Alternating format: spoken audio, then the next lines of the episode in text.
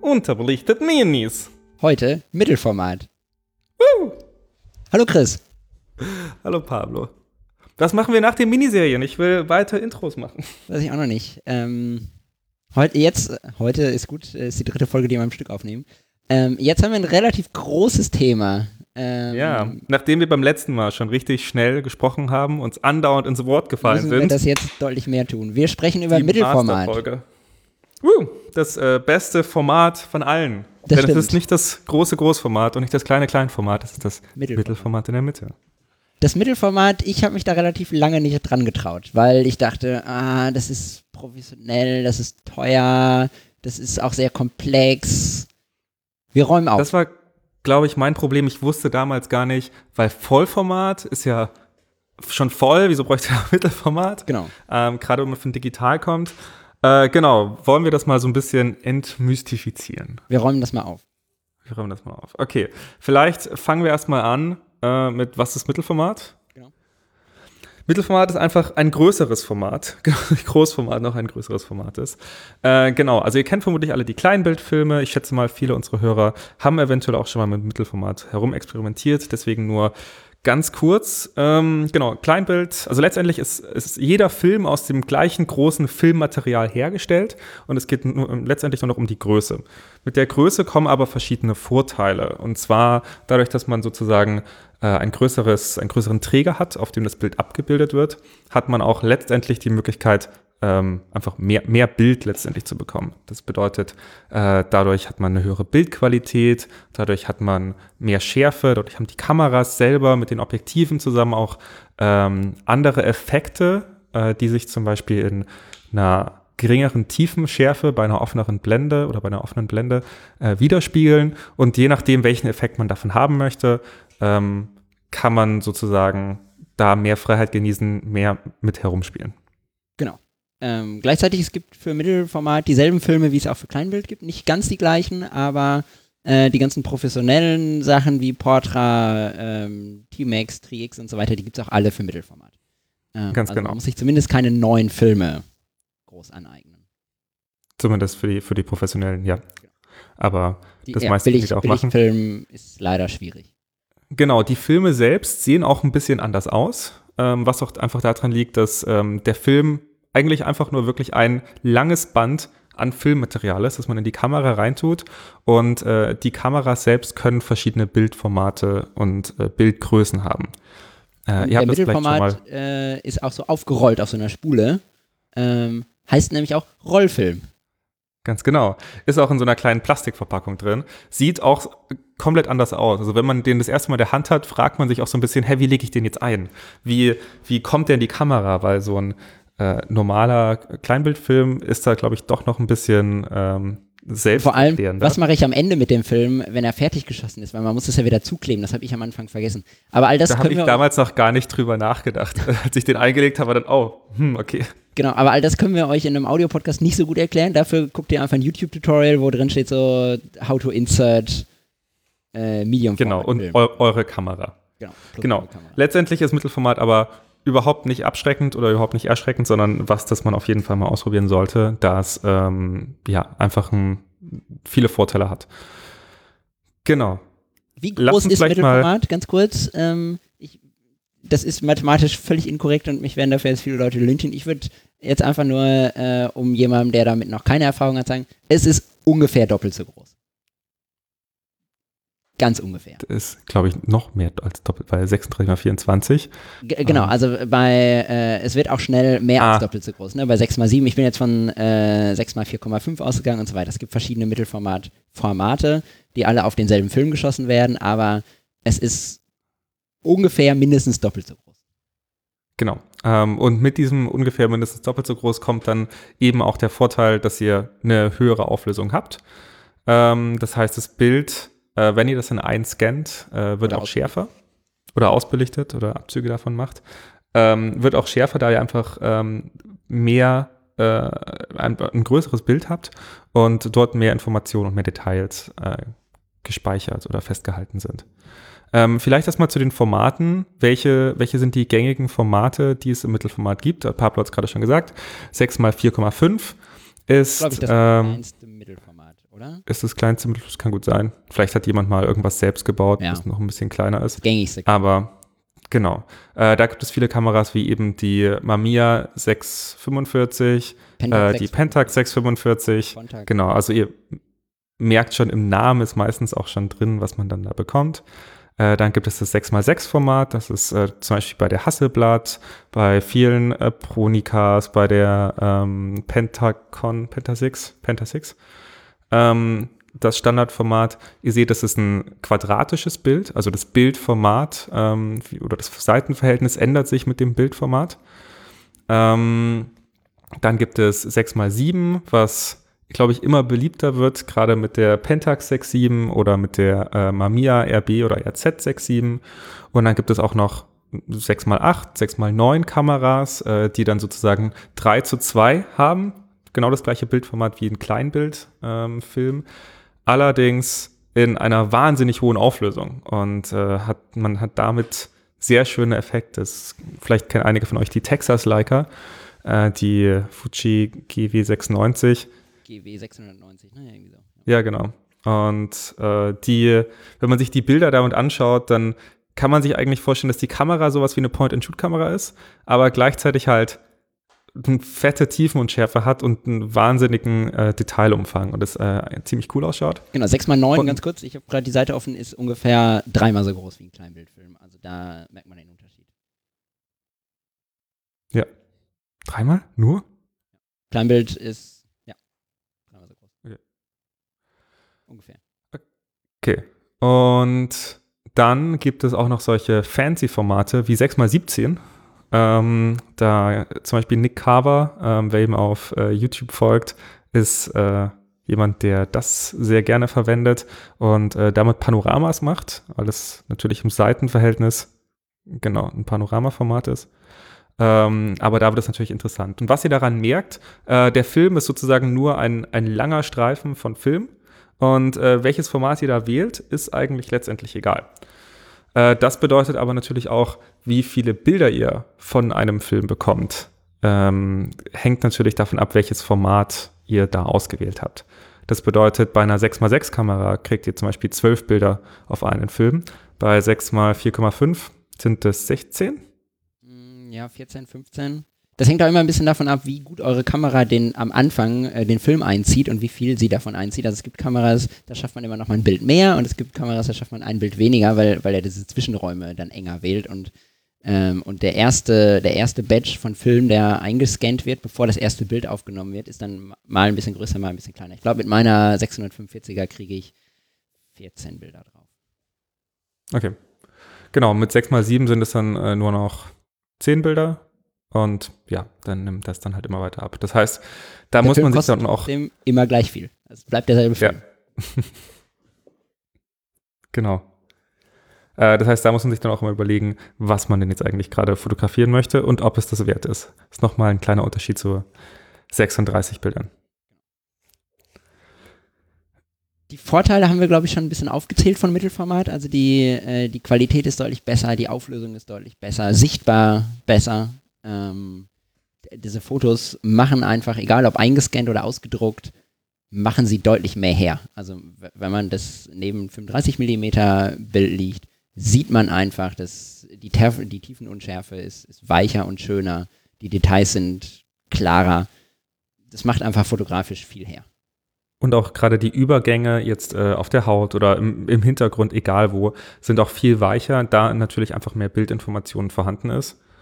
Ähm, ein äh, kleinen Fun-Fact, den ich gerade noch auf der Wikipedia-Seite gelesen habe, äh, ist, dass Mittelformat-Objektive eigentlich eine geringere Abbildleistung haben als jetzt ihr, ihr Kleinbild-Partner. Pendant, genau. Ähm, allerdings, äh, dadurch, dass halt das Negativ so groß ist, ähm, ist trotzdem die Qualität immer noch deutlich besser. Wie schaut es denn mit Nachteilen von Mittelformat aus? Nachteilen haben wir schon ein paar, finde ich. Also zum einen sind die Kameras teuer. Ähm, also ich, hm, ich überlege gerade, was ist denn so das günstigste, der Ich glaube, günstigste so eine Diana oder so eine Holger. Ja, gut, Oder ja. tatsächlich wenn ihr mal wieder eine Referenz auf eure Oma, vielleicht diesmal eher auch eure Oma, diese ganzen alten Boxkameras oder diese Klappkameras mit diesem Balken drin, das sind alles Mittelformatkameras und da geht immer noch genau der gleiche Rollfilm rein, den man immer noch kaufen kann, den es immer noch gibt und den man immer noch entwickeln kann.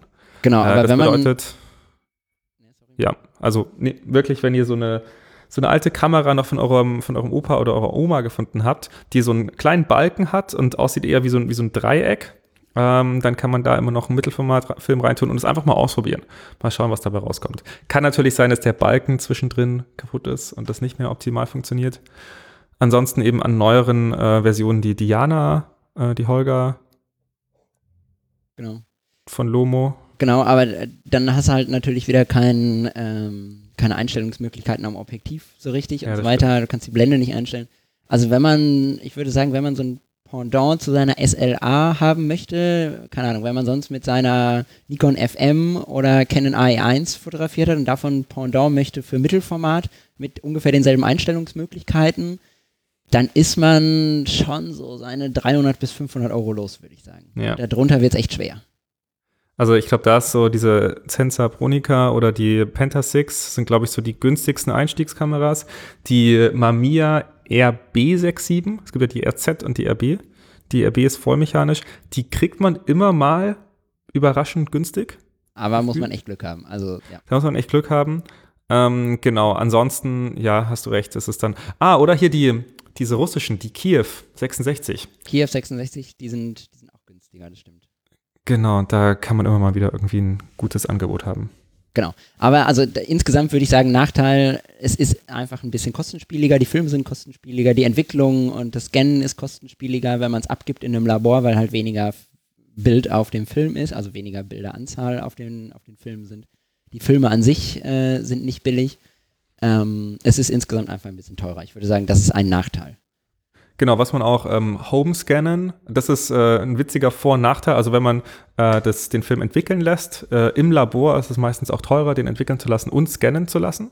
Ähm, allerdings, wenn man jetzt äh, das zu Hause scannen möchte, habe ich das Gefühl, mit meinem äh, Flatbed-Scanner kann ich für Kleinbild keine ausreichende äh, Qualität erzeugen, allerdings mit Mittelformat auf jeden Fall. Und äh, das heißt, da kann man, genau, weil mehr Informationen.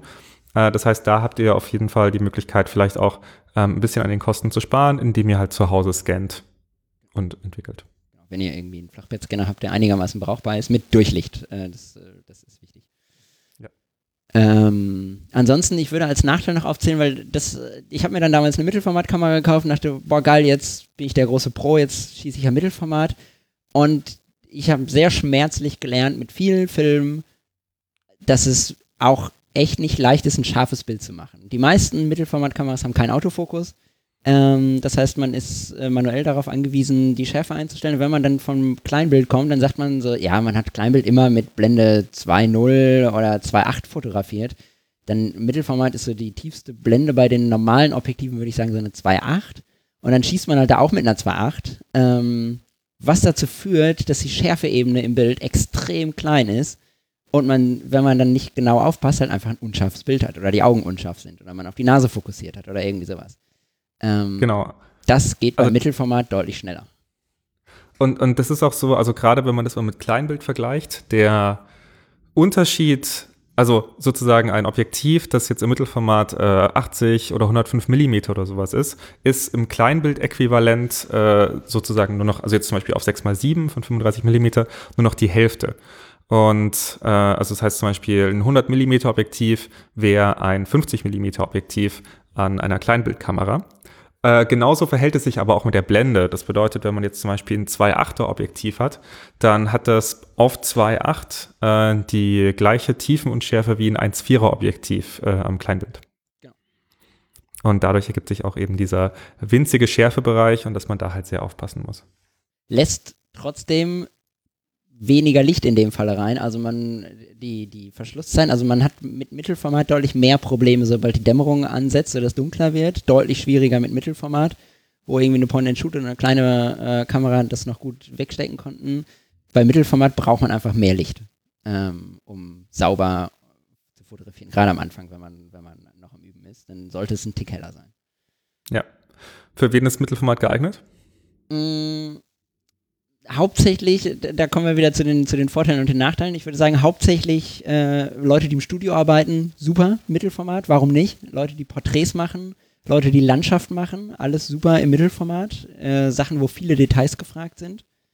Ähm, und ich, deswegen habe ich Studio sofort, ich bin selber kein Studiofotograf, aber im Studio muss man nichts rumschleppen. Äh, das steht da einfach. Und Mittelformatkameras, unterschätzt es nicht, sind richtig, richtig schwer. Äh, so eine also Hasselblatt vielleicht nicht, aber spätestens so eine Pentax 6.7 macht euch den Rücken kaputt. Chris. Vermutlich. Außer ihr seid richtig bulky. Äh, ja. Genau, also als Reisekamera nicht optimal geeignet. Äh, Benutze ich trotzdem gerne.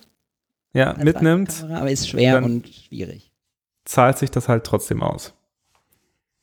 Denn äh, richtig geile Bilder. Genau.